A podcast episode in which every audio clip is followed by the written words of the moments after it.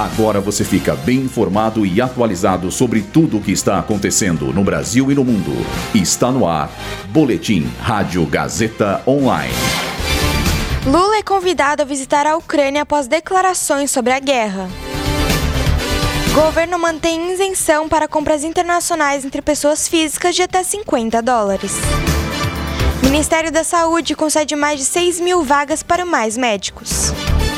Eu sou Julia Cartacho e esse é o Boletim Rádio Gazeta Online. O governo da Ucrânia convidou o presidente Lula para visitar o país e, abre aspas, compreender a realidade da agressão russa, fecha aspas. O convite veio após uma série de declarações do presidente brasileiro que foram recebidas com, como favoráveis à Rússia.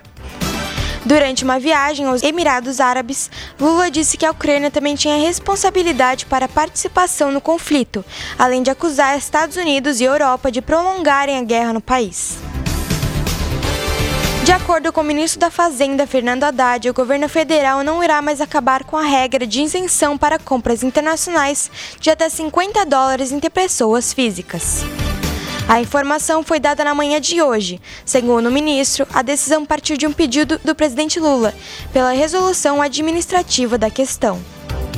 Anunciada semana passada, a medida inicial tinha o objetivo de taxar também as compras do exterior com até 50 dólares.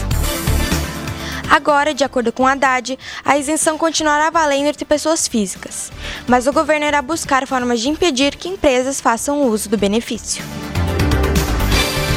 O Ministério da Saúde publicou um edital que concede mais de 6 mil vagas ao projeto Mais Médicos para o Brasil. Embora as vagas já estejam autorizadas, elas foram distribuídas para cidades que desejam aderir ao programa ou que queiram renovar a sua participação no projeto. Os municípios que confirmarem a participação devem informar o total de profissionais que desejam receber. Após a confirmação do número de vagas, o Ministério da Saúde vai enviar a cada cidade profissionais credenciados pelo Mais Médicos. Segundo o governo federal, mais 10 mil profissionais devem ser chamados até o fim desse ano. Esse boletim contou com roteiro de Julia Lozano e Luísa Borgli, suporte técnico de Gneu Santiago, supervisão técnica de Roberto Vilela, supervisão pedagógica de Rogério Furlan, direção da Faculdade Casper Libero, Marco Vale. Boletim Rádio Gazeta Online. Rádio Gazeta Online. Você conectado.